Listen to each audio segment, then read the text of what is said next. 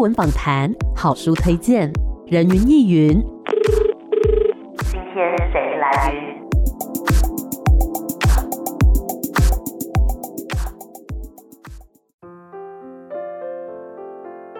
人云亦云，今天我来云。今天呢，人云亦云的节目现场邀请到的这一位，怎么说呢？我在读他这本作品的时候，真的是从头到尾都有点呼吸困难。我觉得就是因为他书中记录的都是很真实的故事，不管是他个人的，或者说他跟所谓家园里面这些少年们的故事，都是非常真实的，所以呢，才更加的令人动容。今天我们邀请到的是《每一个都是我们的孩子》这本书的。作者文国士果果老师，老师你好，Hello，听众朋友大家好。哎，hey, 果果老师这一次呢出了这一本书，叫做《每一个都是我们的孩子》。其实这是关系到老师现在的工作，对不对？现在在哪里工作呢？对，我现在在安置机构，在成稠儿少家园。嗯哼，嗯，然后安置机构通常大家比较陌生，所以一个很快但有一点粗糙的讲法，它就接近我们。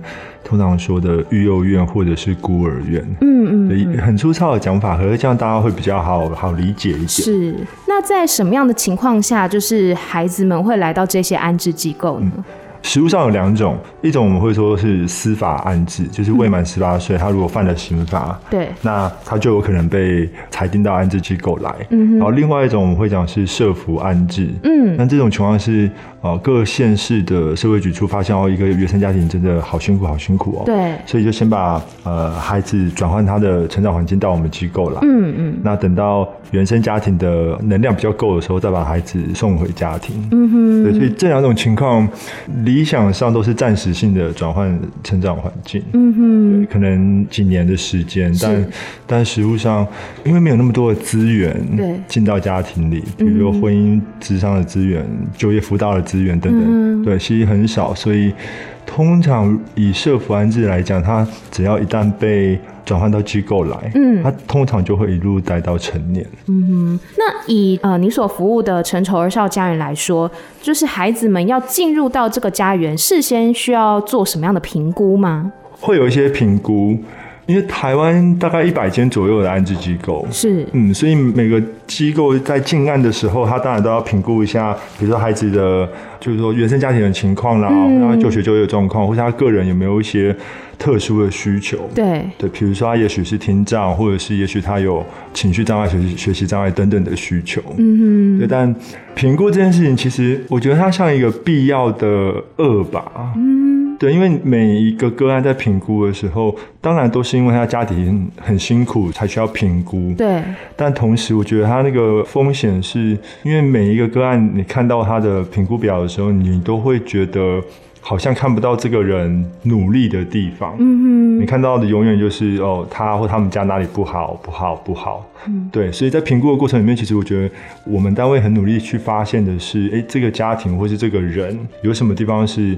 很难被评估进去，就是他其实有努力，嗯、但那个努力很少被看见，或是很少被认可的。是，嗯，有没有一些相关的故事呢？例如说，他真的真的很努力，但是原生家庭的条件不足以支持他说，嗯、比如说继续就学，或是让他有一个比较健全的生长环境。嗯，因为像我有一个弟弟。他就是呃所谓的很自卑嘛，嗯，嗯，那我我的一点点好处是，可能我的原生家庭比较特别，嗯，所以这个特别会让我在跟他们连接的时候比较好，比较好把弄就，嗯，对啊。那像有一个少年，他也是跟我说，我们在聊自卑这件事情，被人家看没有这件事情，是，然后就问他说，那你从什么时候开始，对吧？然后他就说，因为他他妈妈是性工作者，然后他爸爸是好像入监服刑吧，贩毒吧，嗯、他说你觉得嘞？嗯哼，你觉得嘞？呃，我觉得它背后凸显安置机构里面这些儿少很普遍的情况啊，就是他们家庭多半都跟一些大家会讲负面的标签有关联，是从比如说失亲或隔代，或者是低收，哦，甚至蛮相对而言蛮常见的，确实就是可能常常要去探监，因为他家里可能有人在坐牢。嗯哼。那这些标签，因为像我自己，因为我爸爸妈妈是那个视觉失调症的病友，对，所以其实我对标签会特别的敏感，嗯哼，嗯，所以我也绝对不是说哦，贫穷就一定怎么样怎么样，是，哦，担心就一定怎么样怎么样，但同时也得承认的是，原生家庭比较辛苦的环境里面，对一个孩子要成长，就当然当然自然就变得更困难嘛。嗯嗯，了解。那老师在这个成仇儿少家园里面是担任生父老师，对不对？对，生父老师主要的工作有哪一些呢？很像父母，虽然说我讲这句话比较没有 公信力一点，因为我没有跟父母长大的经验，嗯、但蛮像父母的，就是因为孩子转换成长环境到我们这边，对，所以我们就不是他的家。我们也就不是他的家人，嗯、是。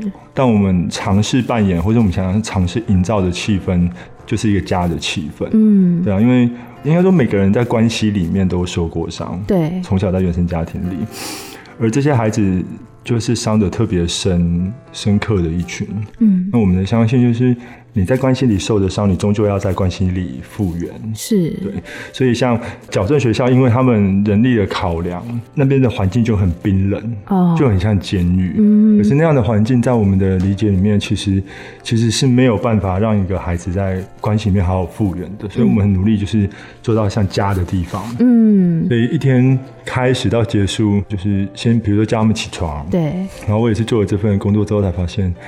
要叫一个人起床真的是很困难，而且如果有起床气的话更困难。啊、有遇过什么样有起床气的小朋友吗？其实人都难免啊，人都会这样。然后因为我小时候住过两年的育幼院，嗯哼，然后我住的是那种很军事化的，哦，所以我其实特别不喜欢那种很冰冷的互动。嗯、所以比如说像起床好了，我也希望让这件事情变得稍微开心一点。是。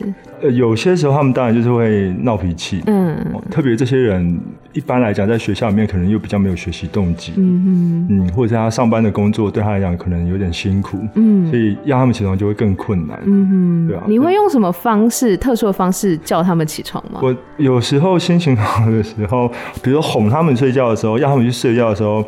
比如说我就会带那个兔耳朵的法哭，法哭，不是因为我我先前有第一本书嘛，嗯，然后我就会抓不要睡觉，是不是？好，没问题，来，你到我房间来，我导读一本书给你听，念之前的自己的书这样，那或者是叫他们起床的时候，我之前我有上 YT 去找，比如说一万只、十万只蚊子的那种声音，放在耳边这样，对对对，效果很好，就是人会醒，但就达不到那个开心起床。当然啦，对，那个那个心情很糟，是 是。是，但我蛮开，我玩的蛮开心的。很有创意啦！后来找了另外一个啦，女优的呻吟声，OK，也是很有效果，而且他们的表情反应是觉得，嗯，这个方式至少比蚊子好，是开心的就对了。所以就是，呃，我们的工作就陪他们生活，嗯嗯，是不是也要接送他们呢？对啊，因为像我们单位在普里嘛，嗯哼，所以。基本上你只要出去，比如说你平常就学，或者是就业，或是你要采买，你要看电影，就各式各样的活动，基本上都要开车。嗯，嗯，所以我们。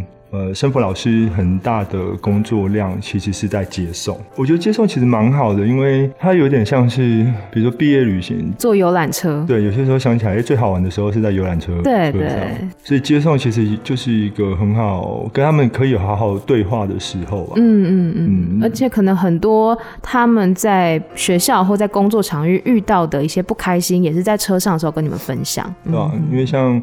家园的弟弟人少的时候，他其实是很愿意跟你聊天的。嗯嗯嗯，对。然后其实很多重要的事情，甚至有些时候严肃的事情，也也需要一个不那么正式的环境来讲。比如说有一阵子，我蛮常问他们，就是如果你有十万块，嗯哼，那你要干嘛？啊，对。然后我就记得有一个好小好小的弟弟，三三四年级的弟弟吧，是。他就问我说。十万块可以买机票到越南嘛？嗯哼，我就说十万块的话，基本上你可以买来回的机票这样。嗯、然后他就跟我说，可是如果我我没有需要回程的机票了，因为我如果到了越南找到我妈妈的话，我就不要回来了。嗯哼，因为他就是呃新住民二代嘛，然后他妈妈因故就是回到他的母国，所以他其实没有没有见过他的生母。嗯，对啊，或者是比较大的弟弟，其实蛮多都会提到。比如说，他想要帮需要戒毒的家人，或者需要很大的费用治病的家人，嗯嗯，对啊。然后这些时候，我听起来都会觉得蛮酸酸的暖心吧。我觉得那个暖心，当然就是说，你真的私下无人跟他聊的时候，他其实没有那么张牙舞爪，嗯嗯嗯嗯，对。然后他其实当然会想到他的家人，是。但有些其实是。受虐儿，嗯哼，对，可是当他想到哎、欸、有一笔钱的时候，他其实想到的就还是会是他的家人，嗯哼，对吧？所以生福老师的工作就是很生活，嗯嗯，对，陪伴他们长大这样子。对，对那生福老师跟社工又有什么不一样呢？安置机构大概就会有三个面向组成，是一个就是行政嘛，那再来就是生辅跟社工。嗯，那在分工上，不同单位可能有一些不一样，但基本上，呃，生辅老师就是我的角色，就是比较像是第一线最贴身的日常照顾。嗯哼，社工会比较是二线的，比如说像资源的连接，哦，帮我们找就业的方案。因为孩子在我们单位，但长期来讲，他终究是要回到他熟悉的环境里，所以他在我们单位的或长或短的时间里，其实维系他跟家里的人的联系是重要的。嗯嗯，对。那社工那边可能就会安排这方面的计划。了解。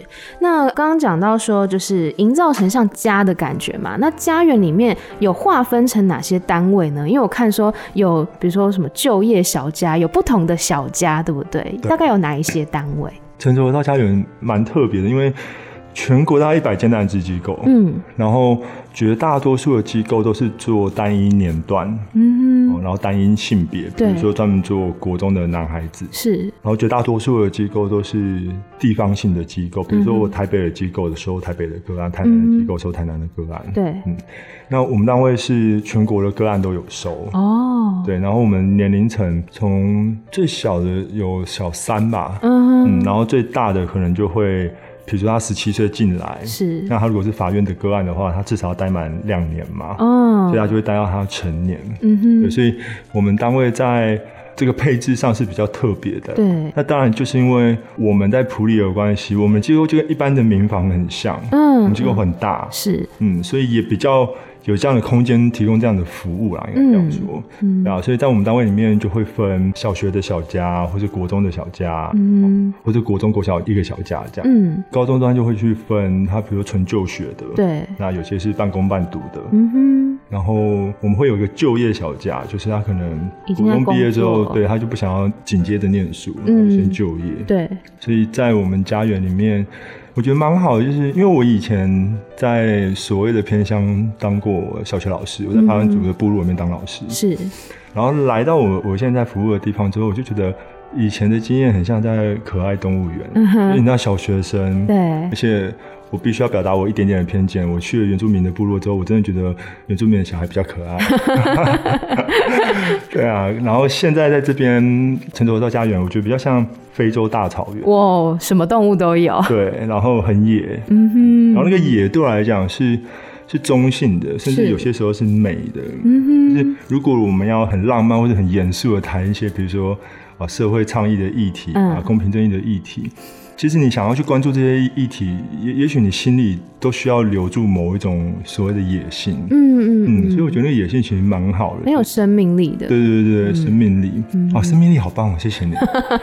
一部分原因就是我们的组成真的比较多元。是，那家园里面大概有多少的小朋友呢？最多最多的时候，在我来之前，那四四五年前，嗯。听说有到快八十案哦，其实蛮多。嗯，然后这件事情其实有点严肃，但、嗯、但又很重要，就是人力比的问题。嗯嗯嗯，嗯，因为像我自己的年纪，大概也大到。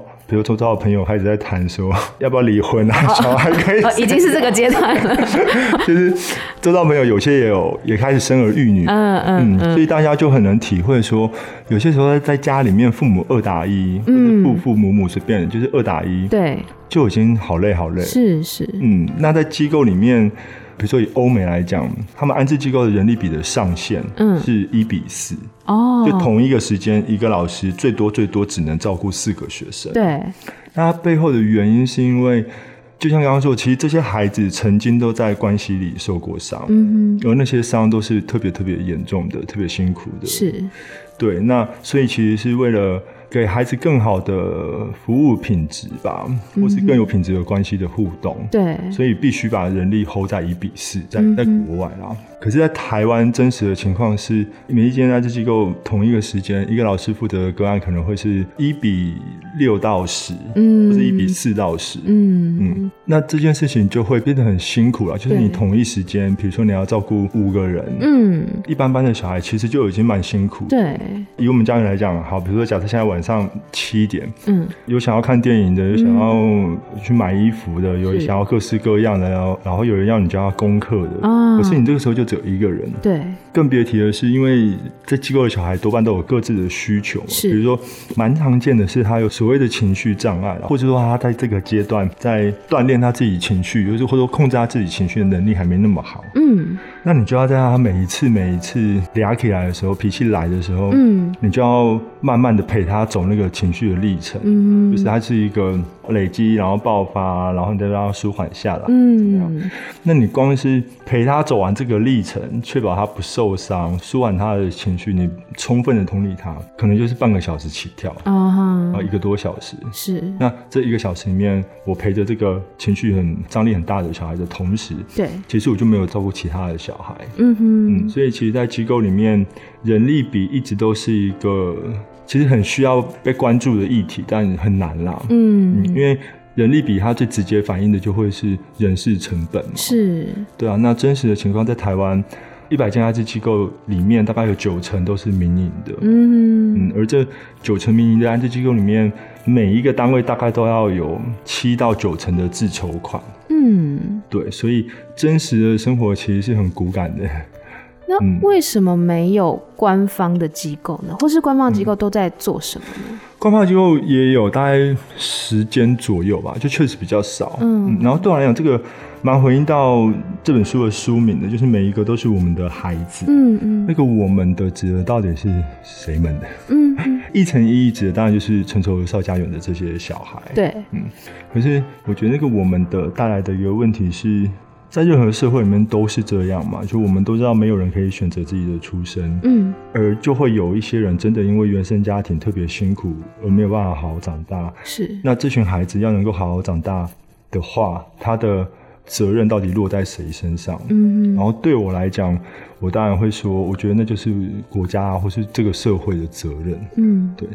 但同时我也要说，要说，因为我我自己比较熟悉的议题，一个就是安置机构这个议题。对。那另外一个其实是视觉失调症的议题，因为我父母都是病友嘛。是。所以就就因为我自己有在意这两个议题，我我觉得我特别要讲的是，我一点都不觉得谁有关心哪个议题的义务，或是谁应该关心。什么议题？因为这就是一个资讯爆炸的时代，对。然后每一个人都有自己的人生要过，自己的课题要锻炼，所以，所以我觉得那个应该不存在。是，嗯。所以当我这样讲说，哦，我们的他其实一层意义代表的是，这终究是我们社会的孩子的时候，我不是说大家应该要关心这个议题，而是对我来讲，它像是一种一种邀请，嗯，对啊，因为你善意的解读。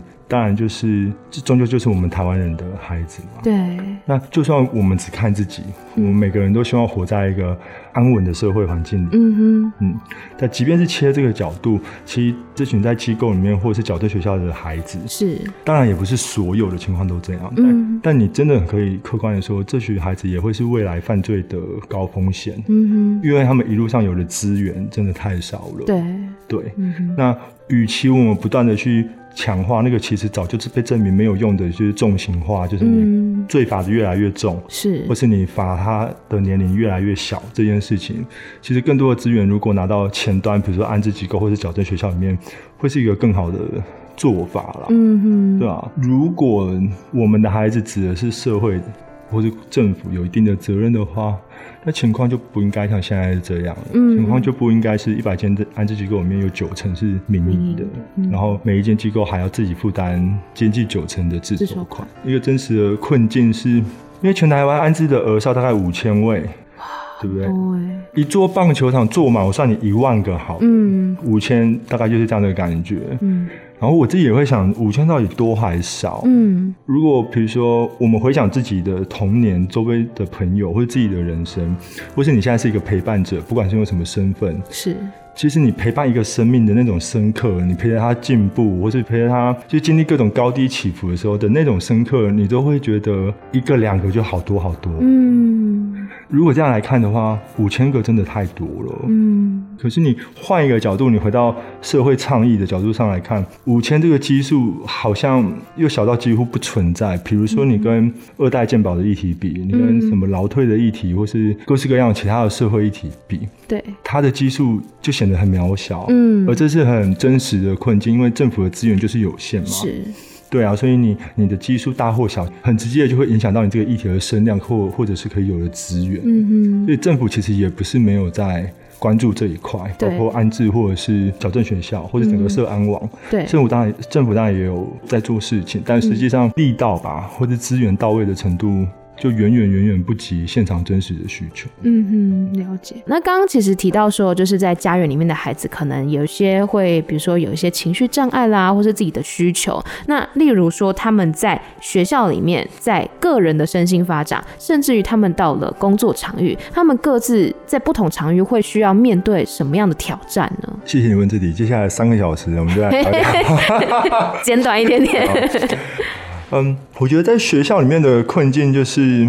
从没有学习动机到没有学习成就，嗯，呃，我举一个小小的例子是 ADHD 啊，嗯嗯嗯，在机构的小孩里面，其实有更高比例的学生是有在服药的，嗯嗯，那我我我具体的来讲 ADHD 这件事情，一个孩子通常会被发现有 ADHD 都是入学之后，嗯，大概在小学二三年级，然后到可能国一这段期间是高峰，对，那 ADHD 很吊诡是它同时有两件事情，一件事情是它一直有过度诊断，就你明明没有 ADHD 可。是你在吃 ADHD 的药。哦，另外一个同时存在的是 ADHD 一直也都有诊断不足的情况，欸，就是一个人他到了成年才诊断出有 ADHD，然后这两件事情其实不冲突，哦，对，矛盾，但他他其实不冲突，嗯，对，那在真实的现场就是，就像刚刚说的，其实你大概在小学端会开始被诊断出来嘛，对，那你开始需要诊断是因为在教室里面，通常在教室里面，然后老师发现你坐不住，上课不专心，嗯，那问题就来了。我们看到的是一个现象，比如说他在教室里面坐不住，对，坐不住的原因其实有很多啊，嗯，比如说，比如说很难讨论的一件事情是，我们真实教育的困境就是一直没有办法真的做到适性扬才，嗯哼，那有些人他可能就喜欢比较动感的学习，是，就他那个坐不住，有可能是。整个教育的结构面使然的，嗯，他可能不喜欢这个主流的学习方式，或者我作为一个老师，他不喜欢我这个老师，嗯哼，其实有这个可能，但这个比较难被讨论。是，是，那学校里面有学校的困境，嗯哼，这是一个环节。那另外一个环节是最近这十年也越来越多人关注的，就是。儿童逆境经验，嗯，对于一个人的影响，对，他在讨论的是说，你在十八岁以前，特别是小时候，嗯，如果曾经长期活在恶性压力之下，是。对于一个生命的影响，嗯哼，那个恶性压力的内容指的大概就是各种严重的虐待或忽略，嗯嗯。嗯，而它的影响的层面其实是非常广泛的，从抽烟、酗酒、学习能力，或是呃有忧郁症，各式各样的，它的影响的层面其实是从你看得到的地方到你看不到的地方，嗯嗯嗯嗯。而影响一个孩子的学习力，其实也是重中之重。是，就是你长期在逆境经验长大的话，嗯，哦，比如说你杏仁核会过度的刺激，对，哦，或是间接的影响到，比如说你海马回的运作，海马回跟学习记忆有关，嗯，这也会影响一个孩子的学习力。所以拉回来，在教室里面，我看到那个这个孩子不专注，对。的原因，其实也有可能是因为他儿童逆境经验造成的。是，对这个议题有最近这三五年也也开始有人关注了，在台湾就是所谓的 ADHD 的小孩里面，会不会有一些他是同时有儿童逆境经验，嗯，或者其实他不是 ADHD，他是儿童逆境经验。嗯，对。那举这个困境，就是我们的孩子在学校里面特别容易遇到的，就就是学习上的问题嘛。对。另外一个在学校里面，比如说社交的问题。嗯哼嗯。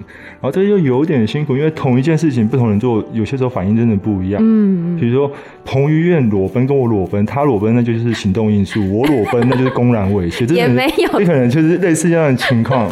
嗯。然后我真的想到的是霸凌这件事。是。霸凌显然是一个不应该被允许的事情。对。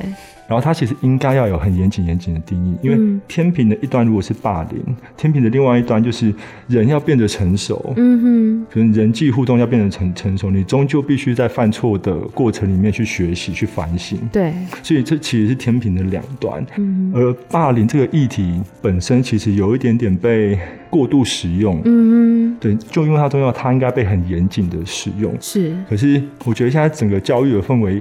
会有一点点变得很像动辄得咎。嗯嗯，你稍微怎么样怎么样，可能就是霸凌。对，或者是我都会跟我们家的弟弟讲，你比如说你在学校。因故跟人家打架好，嗯，我文国士的爸妈是视觉失调症的病友，嗯。跟、嗯、另外一个人，他爸妈也许是假设，比如说立法委员，嗯，或者社会上的呃贤达人士，嗯，校内的大家老师们解读可能就会很不一样，嗯，我我都会跟他们说，我很抱歉，但这是真实的社会真实的情况，是。对，所以霸凌被过度呃使用，所以人际的那个相处的容忍度其实越来越小，嗯，同时的同时。我们单位的小孩在学校里面又很容易被标签，对，就是啊，机构的小孩就是不好教，嗯、就是坏，就是怎么样，嗯、这两件事情加在一起，就会变成像我们的孩子在学校端。在高中的时候就很容易被带回管教，带回管教，带回管教。所谓带回管教是什么意思？比如说你孩子呃在学校，比如说打架，对，哦，或是其他的事情，嗯，你可能先让孩子不要到学校两三天、哦、或一阵子，让他冷静下来，嗯，然后再、嗯、再再让他上学，嗯哼。可是我们的孩子被带回管教都都都是五天起跳，嗯，然后最多三个礼拜，是。